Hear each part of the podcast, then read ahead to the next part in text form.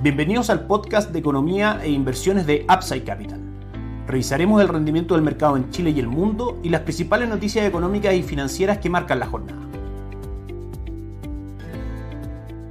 Muy buenos días, ¿cómo están ustedes? Viernes 11 de noviembre de 2022, soy Ramiro Galeano, les doy la bienvenida a otra edición más de mercados en Upside Capital. Vamos a repasar, por supuesto, las principales noticias de la semana en Chile y el mundo. Comenzamos por el mercado local. En primera instancia, a principio de semana recibimos la inflación del mes de octubre, que marcó un 0.5% por debajo del 0.9% esperado y en su medición anual bajó al 12.8%. Una excelente noticia, dado que mientras sigamos teniendo una menor inflación, las tasas de política monetaria en general tienen menos incentivos para seguir subiendo o mantenerse, que fue lo último que habló el Banco Central en su última reunión de política monetaria, que efectivamente se iba a mantener el 11.25%, no iba a haber más alto. Ahora el mercado entra en esta nueva etapa de normalización de tasa de política monetaria y se empieza a discutir cuándo va a ser la primera ocasión luego de este proceso, como decíamos, de alza en que el Banco Central tienda a bajar la tasa de política monetaria. También el día de ayer conocimos la encuesta de expectativa económica realizada por el Banco Central, donde a grandes rasgos mantiene un crecimiento positivo para este año, por arriba del 2%, mejora esa expectativa. El decrecimiento para el próximo año lo sitúa en un 1.4%. Y en cuanto a inflación, ve que debería moderarse a diciembre del 2023 a un 5.1% y diciembre de 2024 cerca del 3.3%. Todas estas estimaciones son mejores para nuestra economía respecto a las estimaciones hechas por esta encuesta durante el mes anterior. O sea, espera una menor inflación, un mayor crecimiento durante una menor inflación, de hecho, tanto para 2023 como para 2024, un mayor crecimiento para este 2022, pero probablemente una caída un poco más fuerte para el próximo año. Todas estas noticias apuntan principalmente a lo que basa nuestra estrategia de inversión, que es que el Banco Central debería comenzar pronto el proceso de caídas de tasa de política monetaria y con eso producir una ganancia capital en renta fija local. Recordemos que la relación es inversa, así que las tasas de política monetaria, las tasas de descuento en general, en la economía el valor de los bonos tiende a subir. De hecho, hemos tenido un excelente año para la renta fija local, con rendimientos ya cercanos al 10% durante el año en algunos fondos, superior al 12% en los últimos 12 meses.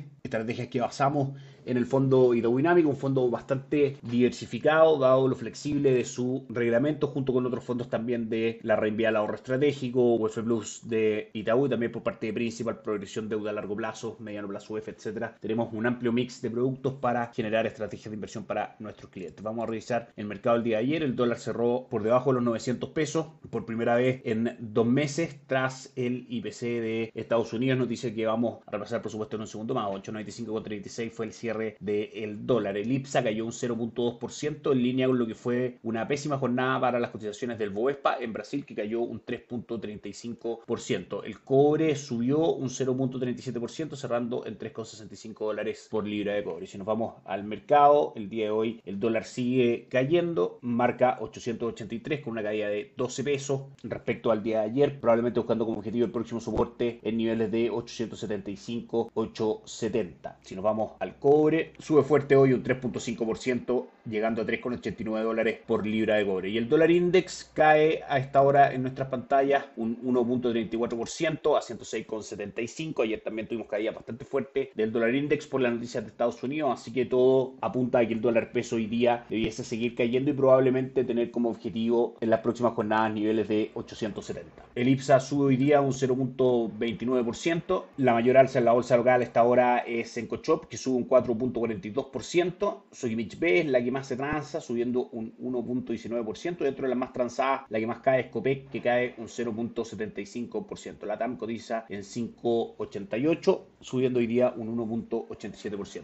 En Upside Capital somos asesores de inversión para personas y empresas que invierten en el mercado financiero, tanto local como global. No administramos capital con instrumentos propios, ni recibimos el dinero de los clientes, hacemos asesoría objetiva y sin seco. Buscamos la mejor alternativa de inversión para cada uno de ellos y los ayudamos llevando sus inversiones a alguna de las administradoras de fondos asociadas con Upside Capital, como la Reinvial, Itaú Principal, Zurich, entre otros. Luego mantenemos una constante comunicación con nuestros clientes, realizando supervisión y seguimiento a su estrategia de inversión y a sus operaciones a través de nuestro equipo de atención a inversionistas. Bienvenidos a una asesoría objetiva, sin seco y con una mirada global. Bienvenidos a Upside Capital. Suscríbete a nuestras redes sociales, el link en YouTube, Instagram y Spotify. Visítanos en www.upsidecap.cl, déjanos tus datos y te contactaremos para conversar. La noticia, por supuesto, más relevante de la semana en los mercados globales fue la inflación en Estados Unidos, conocida el día de ayer, correspondiente al mes de octubre, que cae bastante fuerte respecto a las proyecciones de lo que esperaba el mercado. 8% esperaba el mercado en su medición total y un 6.5% esperaba en su medición subyacente. Ambas mediciones en términos anuales finalmente marcan un 7.7% por debajo del 8% esperado y por debajo del 8.2% que había marcado la inflación en septiembre y 6.3% en la inflación subyacente por debajo del 6.5% que se esperaba y el 6.6% de septiembre. Una noticia que trajo un alivio bastante fuerte a los mercados y un impulso alcista no visto desde el año 2020. De hecho, el Dow Jones terminó subiendo un 3.7% ayer, el S&P 500 ganó un 5.54% y el Nasdaq un 7.35%. El Nasdaq finalmente es el que más sube porque obviamente el índice más volátil de empresas tecnológicas que son a su vez también las que necesitan mayor capital para poder desarrollar su actividad, etcétera. Entonces, el impacto en las expectativas de tasa de interés de la economía de Estados Unidos en las empresas tecnológicas es aún más fuerte. También son activos que son percibidos, por supuesto, como activos de riesgo, de manera que cuando el panorama para los mercados empeora, las que más caen dentro de los tres índices, claramente el Nasdaq, el índice tecnológico, y cuando mejoran como el día de ayer, es el que más sube. Ahora, por supuesto, toda la atención se dirige a la próxima reunión de la Reserva Federal, el día 14 de diciembre, donde vamos a ver si finalmente mantiene este ritmo de 75 puntos base de alza de política monetaria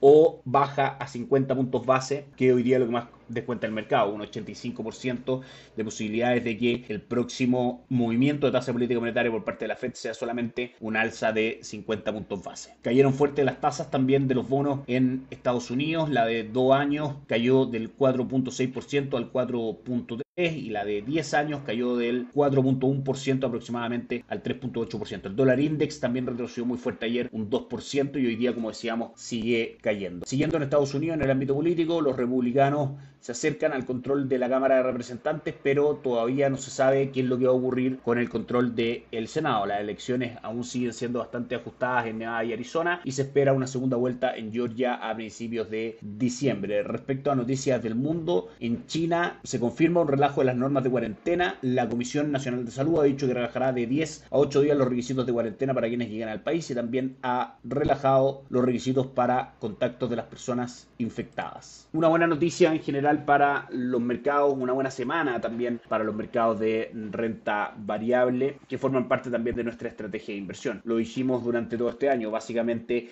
la caída de los mercados de renta variable, el S&P 500 por ejemplo, de los índices bursátiles en general había sido principalmente en cuanto mercado desarrollado había sido principalmente por el alza de la inflación, la malta de 40 años y la velocidad con que la Reserva Federal estaba levantando la tasa de política monetaria. Sin embargo, siempre vimos una economía bastante sólida detrás de eso. Es decir, cuando comenzáramos a ver caídas en los niveles inflacionarios y probablemente expectativas de tasa un poco más baja, iba a haber un repunte de los mercados y es lo que finalmente ocurrió el día de ayer. Forma parte también de nuestra estrategia de inversión, la parte de renta fija, renta fija local, la parte de renta variable, renta variable internacional a través de distintos fondos que tenemos disponibles, por supuesto para nuestros clientes. Por último, revisamos el mercado el día de hoy. Asia sube fuerte hoy día, el Nikkei 225 arriba un 2.98%, el Hansen de Hong Kong un 7.74% y el índice de Shanghai un 1.69% de retorno. Europa marca avance, el DAX alemán un 0.41 y el Eurostock hoy día un 0.15%. Y Estados Unidos marca avances de, según la cotización de su futuro, 0.35% para el Dow Jones, S&P 500 0.35 también y Nasdaq 0.11%. Eso es todo por esta semana, que estén muy bien, tengan un excelente fin de semana, nos encontramos el lunes. Chao, chao. Gracias por escuchar el podcast de Economía e Inversiones de Upside Capital. Te invitamos a visitar nuestro sitio web www.upsidecap.cl y contactarnos para brindarte una asesoría objetiva, sin sesgo y con una mirada global para tus inversiones.